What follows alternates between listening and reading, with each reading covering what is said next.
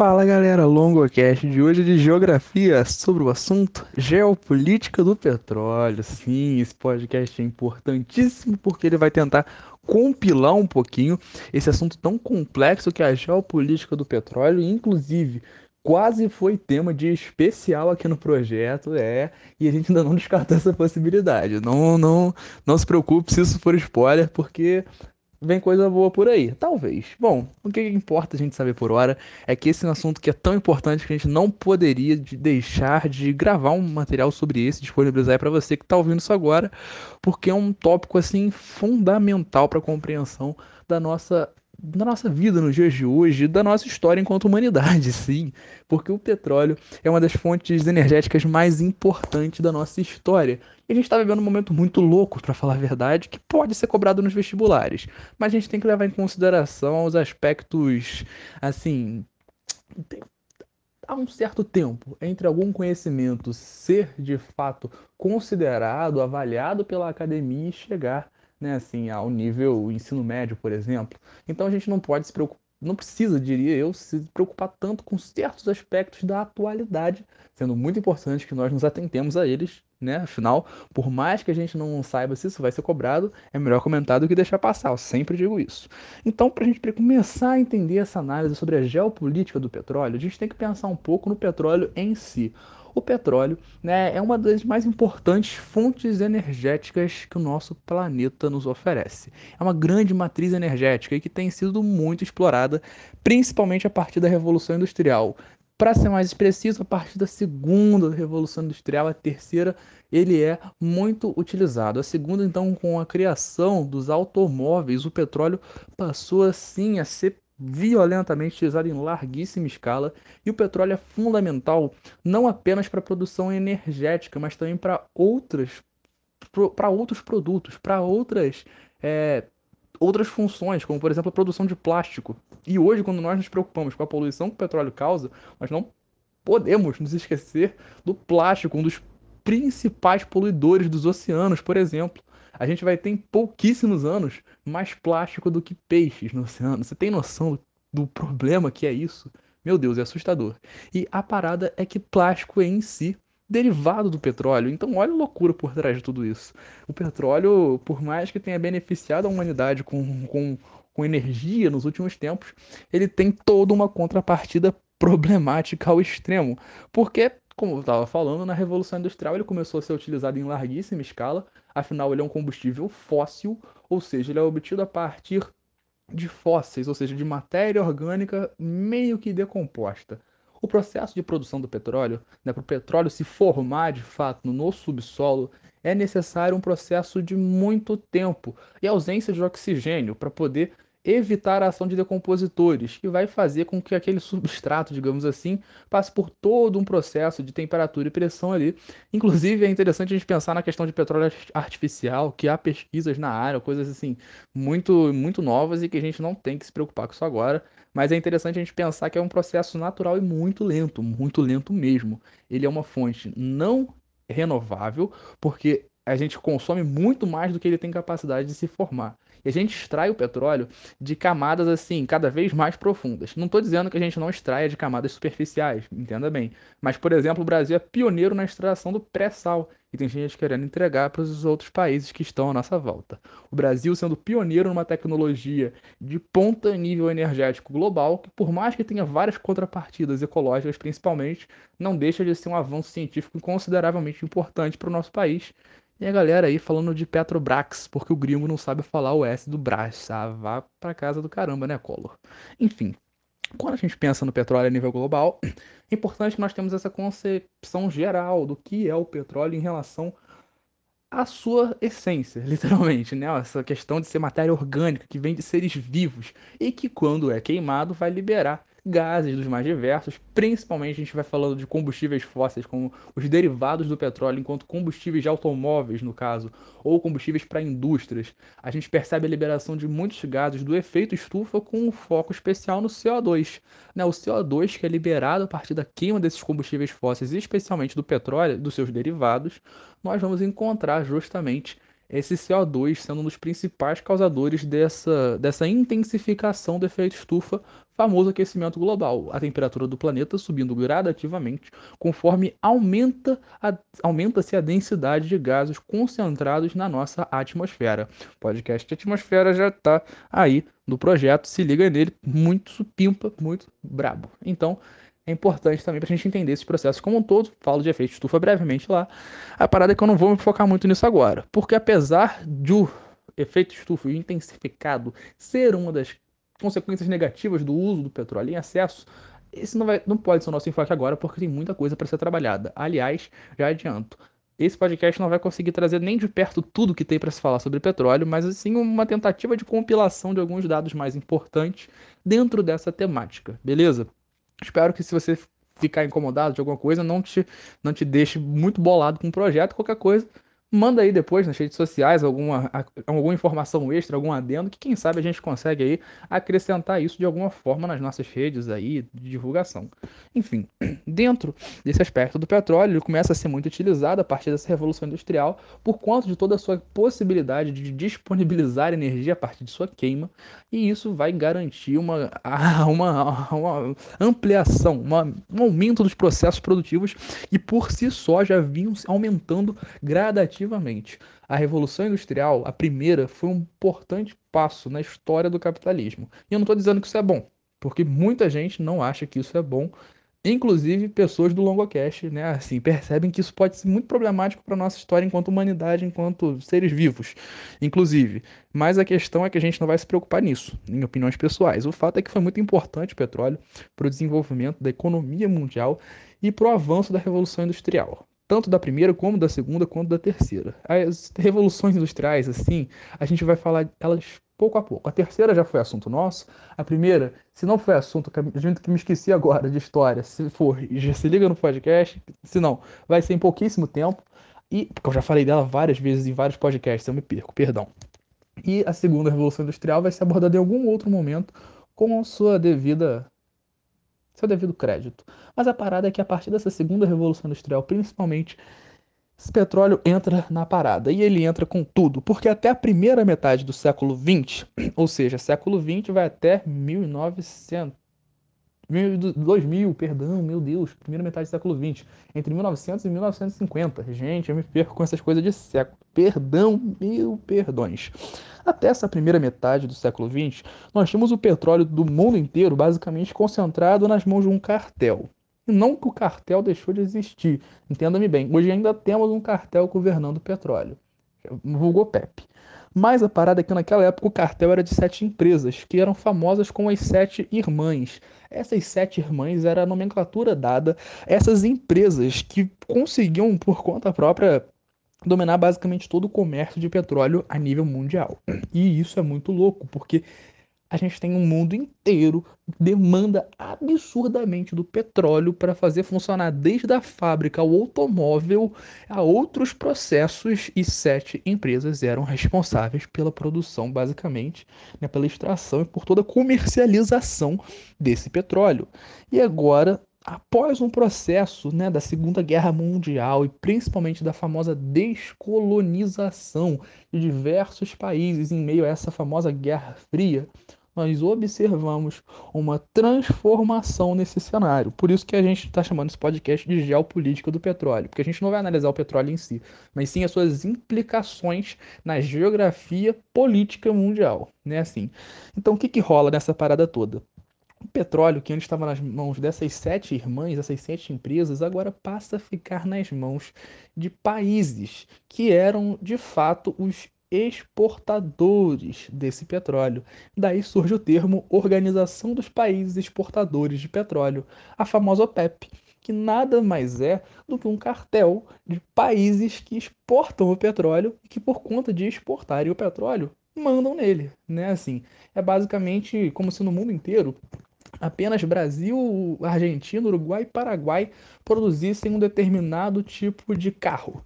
E esse carro fosse muito importante, muito sinistro, todos os países do mundo quisessem esse carro. Como são só esses quatro países que produzem, os quatro países mandam. Seria quase que a moda do Mercosul escolhendo como é que vai andar esse papo aí no mundo no que diz respeito a esses carros. voltando para a nossa análise do petróleo especificamente, a gente pensa que o quê? Da mesma forma que nesse exemplo o Mercosul, né, esse acordo aqui de alguns países do Sul, mandaria nessa produção de carros, nesse caso, por serem os países responsáveis pela exportação do petróleo, esses países integrantes da OPEP vão coordenar as políticas globais, como por exemplo o preço do barril de petróleo, para que isso não vire, entre aspas, na, na defesa deles, uma bagunça. Mas a gente sabe que quando um grupo de detentores de determinado recurso ou produto organizam se e combinam os preços, isso a gente chama de cartel. É ilegal, né? A gente sabe que cartel é uma das formas ilegais, aliás, isso é importante a gente lembrar. Cartel, trust e holding. Cartel é quando a gente tem essa combinação de preços, trust é quando a gente tem a fusão de empresas e holding é como quando uma empresa compra ações e por conta disso domina outras, né? Assim, como se fosse, é, eu tenho uma empresa, o LongoCast, eu vou chegar pra galera, sei lá, no Nostalgia, que é um canal que eu curto um pouco, chega lá pra galera do Nostalgia falar, olha, a gente tá produzindo muito conteúdo, vamos falar com os outros canais aqui. Aí chega lá na galera do Ciência Todo Dia e de outros canais que também são maneiros da área de conhecimento, ciências, Débora Ladinha, galera. Pô, vamos fazer o seguinte, todo mundo só posta vídeos ou podcasts de até de 15 a 20 minutos e todas as terças-feiras fez esse combinado, evita, às vezes, uma concorrência. Ou no caso, se a gente combinaria, cara, cada um posta num dia. Você posta na quarta, na quinta, na sexta, no sábado, domingo, na segunda. Ou seja, evita de ter problema, evita de ter treta. O cartel é justamente isso. Eles combinam, no caso das empresas, um preço. Porque, por exemplo, se você for na sua cidade for procurar preço de, de, de combustível, por exemplo, se você estiver dirigindo um carro, não sei se é o seu caso, mas observe isso da próxima vez que você, por algum motivo, tiver que passar perto de alguns postos de combustível. Como os preços são próximos, por mais que o posto possa ter uma bandeira diferente, os preços são sempre muito semelhantes. Porque esse cartel entre, por exemplo, esses esses postos de gasolina é, é muito comum. É uma prática, infelizmente, comum ao extremo. Porque, pô, convenhamos, para as empresas isso é muito benéfico. Afinal, se um cara resolve botar um preço mais baixo para vender muito, isso vai prejudicar a concorrência. E a gente percebe que o mercado vai dando o seu jeito, né? A mão invisível se regulando. Aí, Adam, o que, que você estava dizendo? Tu não sabe controlar o monstro que você criou. Brincadeira, gente, brincadeira. Nada contra ele, só muita coisa. Bom, a partir desse processo de descolonização que eu estava falando, os países né, que eram principais detentores do petróleo no seu, no seu subsolo, basicamente, vão ter uma maior possibilidade de explorá-lo. E é até interessante a gente pensar que o Vargas, antes disso, já tinha pô, o cara era visionário. A gente não, isso a gente não pode criticar, né? Assim, a gente não pode falar exatamente sobre esse ponto porque o cara tinha uma visão sinistra em alguns aspectos. Porque, sinceramente, o maluco lá na década de 40 já estava falando que o petróleo tinha que ser nosso. Nos anos 50, quando ele estava no poder, ele falou: o petróleo é nosso o petróleo virou nosso. O Estado brasileiro controlando a exploração do petróleo. E isso garantiria para o Brasil a exploração de uma riqueza absurda. E foi o que fizeram vários países após o processo de Segunda Guerra Mundial, batendo um pouco com esse período, para falar a verdade. Né? Assim, a gente vai perceber que quando o petróleo do Brasil é estatizado, isso vai coincidir com vários outros países ao redor do mundo. Que esse processo de descolonização, para você que não se lembra muito, isso é já da história, a gente ainda não gravou podcast, então tá perdoado ou perdoada. O que, que rola nessa parada?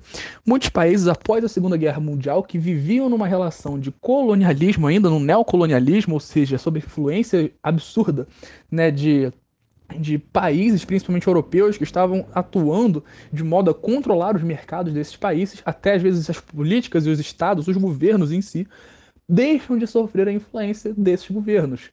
Em parte considerável por conta da Guerra Fria, porque você vai ter duas grandes potências, Estados Unidos e União Soviética, disputando quem tem o maior pinto intelectual e político. Então isso vai ser uma grande disputa de ego de duas potências que vai resultar num monte de guerras, um monte de conflitos, um monte de tretas e é isso, né? Assim, nessa de conflitos e tretas, a gente vai ter a descolonização da África, a descolonização da Ásia. Vários países vão conseguir reassumir a independência nesse processo.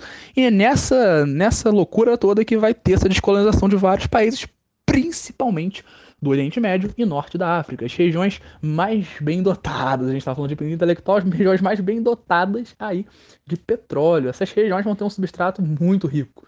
E a real é que países como a Rússia, por exemplo, na Sibéria, vão ter grandes reservatórios, e fora de lá, a Venezuela tem um dos maiores reservatórios de petróleo do mundo. Eles estão muito sinistros, eles vêm fortes para as próximas temporadas.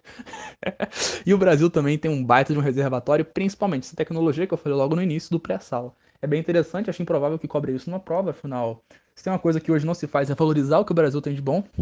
É triste isso, mas enfim, isso faz parte, né, gente? Ai, é triste demais. Enfim, essa organização dos países exportadores de petróleo vai ser importante para comandar esses processos como um todo.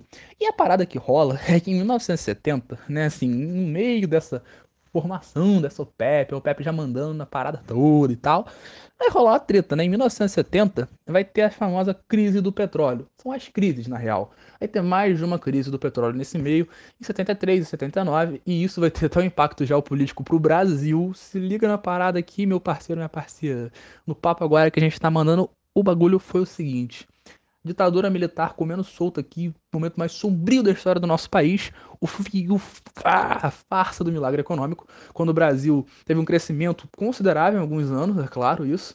Em compensação, nos podcasts de história a gente já aborda isso com bastante tranquilidade, que esse milagre econômico que se fala no Brasil é uma boa tentativa de legitimar um regime ilegítimo, né, a partir de uma farsa de um milagre econômico, porque o Brasil teve um grande crescimento econômico de fato, mas não chega nem perto de ser o que se chama de milagre econômico, por exemplo, na Alemanha ou no Japão, que tiveram milagres de fato econômicos com grandes períodos de aproximadamente 20 a 25 anos, mais de 20 anos, enquanto no Brasil isso não durou nem 6 anos direito, e com uma considerável melhoria da qualidade de vida na população. No Brasil isso não rolou. No Brasil dizia-se, vamos encher o bolo para depois reparti-lo, né? Assim, aquela palhaçada lá, sendo que eles ah, agora que o bolo tá cheio, deixa a gente comer, depois a gente faz um outro para vocês. Claro que não iam fazer, gente. Daí é explorar. Diz isso capitalismo. Mas enfim, o que rola na parada é que nesse processo da crise do petróleo, isso vai trazer impactos para a economia brasileira, inclusive. Eu acho interessante fazer esse paralelo quando a gente fala de geopolítica do petróleo. O que, que o petróleo impacta na política? E isso vai ser importante para futuramente ter, inclusive, problemas aqui no regime, que estava tentando se legitimar, fazendo o possível para se legitimar, além da censura, autoritarismo, violência, repressão, tortura, assassinatos também usava essa desculpa econômica. E depois disso, vai ladeira abaixo, o Brasil continua até hoje. No caso, a gente teve uma subidinha depois de um período aí, que eu não preciso ficar falando muito, o Brasil chegou a ser a sexta maior economia do mundo, saiu do mapa da fome, mas aí voltamos tudo outra vez, porque o Brasil é saudosista, o Brasil gosta mesmo de quando a gente estava na bosta. Então, a gente faz o possível para voltar. Volta, volta no cara que falava da ditadura como sendo o melhor período. Foi o que foi, tá dando no que tá dando. Atualmente já temos mais de 70 mil mortes nessa pandemia, que em que países que tiveram boas medidas conseguiram evitar um número maior de mortos. Não preciso nem falar nada. Desculpe se eu acabei um pouquinho aqui saindo do foco, mas concepções políticas às vezes precisam ser confrontadas. Peço perdão se isso foi ofensivo para você, e se foi, eu espero que nos ajude a refletir um pouco mais sobre o mundo que nós estamos vivendo. Sobre essa crise do petróleo, que vai desestabilizar inclusive um pouco a economia brasileira, isso vai afetar vários países do mundo. Não foi só o Brasil que ficou bem problematizado nesse processo, no qual você vai ter um aumento do valor do petróleo, do barril do petróleo, e isso, por outro lado, vai ter impactos positivos, inclusive, no mundo. Além, é claro, de enfraquecer a ditadura, que já está mais do que positivo tá, para o Brasil, vai propiciar uma diversificação da matriz energética, e nesse momento você vai ter novas fontes energéticas sendo defendidas. Por exemplo, a nuclear. A matriz energética nuclear vai ser muito importante nesse processo. E nesse processo de matriz energética nuclear, nós vamos observar justamente várias usinas sendo construídas ao redor do mundo a partir das pesquisas em energia nuclear. A gente já tinha bomba atômica tendo estourado literalmente lá no Japão alguns anos antes, e nesse, nesse período aí a energia nuclear já estava bem em pauta em vários países do mundo.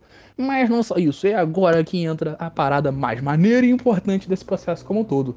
Sustentabilidade. Sim, você lembra do, do podcast sobre questões ambientais, sobre acordos ambientais, que eu falo bastante sobre essa questão da sustentabilidade, as conferências, né, as novas matrizes energéticas que vão ser desenvolvidas nesse processo, como por exemplo a matriz energética eólica, que hoje é importantíssima no Brasil, não sei se você sabe, mas a matriz energética eólica, ou seja, energia a partir do vento, que vai propiciar a chegada de energia a diversas regiões do Brasil, principalmente no Nordeste, onde você tem fortes atuações dos ventos alísios. Lembra dos ventos alísios? Lembra dos ventos alísios, aqueles que vêm lá a partir do, que vem da região de anticiclonal para ciclonal, ou seja, da região de alta pressão para baixa pressão, em direção à linha do Equador, que está mais aquecido, e por conta do processo de rotação do planeta, vai meio que puxar da direção aqui no Brasil do oceano para dentro do território.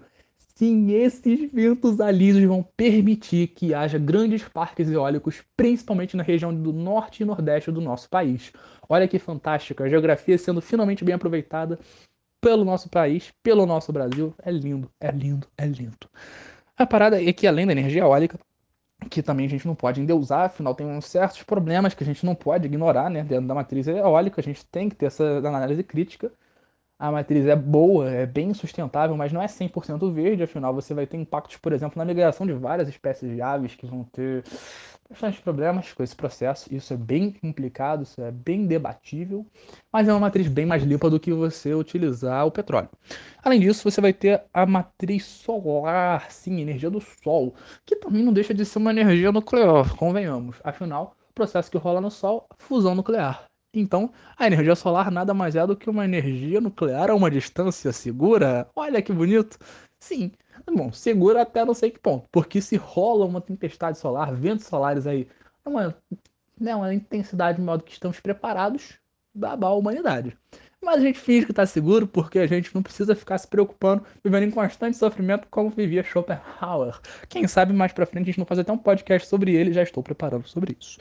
Mas a parada é que essas energias, essas matrizes energéticas mais sustentáveis vão surgir nesse processo, concomitantemente a diversas conferências e acordos voltados à sustentabilidade. Nós temos a Conferência de Estocolmo, nós temos a Eco 92 e recentemente nós temos a Rio Mais 20. E nessa Eco 92 vai haver o grande debate, o grande, o grande debate sobre desenvolvimento sustentável, o desenvolvimento econômico aliado à sustentabilidade, o que vai ser fundamental para processos posteriores. A gente vai ter vários regimes, digo, vários governos que vão se preocupar com o desenvolvimento econômico de seus países paralelo a um desenvolvimento que não agrida tanto o meio ambiente. E isso é fundamental.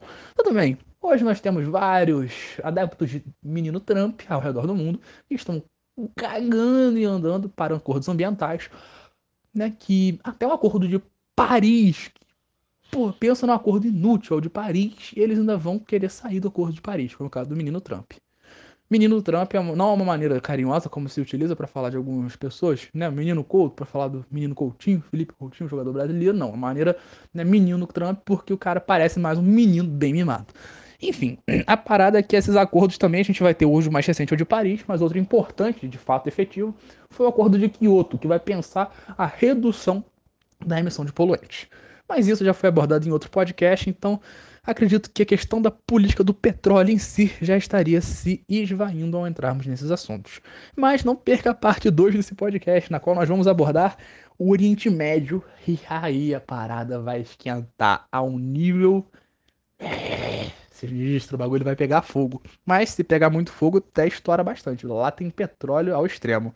Aliás, o que mais tem é tiro, petróleo e areia. A gente fala disso já já. Espero você. Muito obrigado e até a próxima. Para entender essa minha frase, que eu espero que não tenha soado errada, porque vai fazer muito sentido para você o que eu vi a segunda parte. Valeu!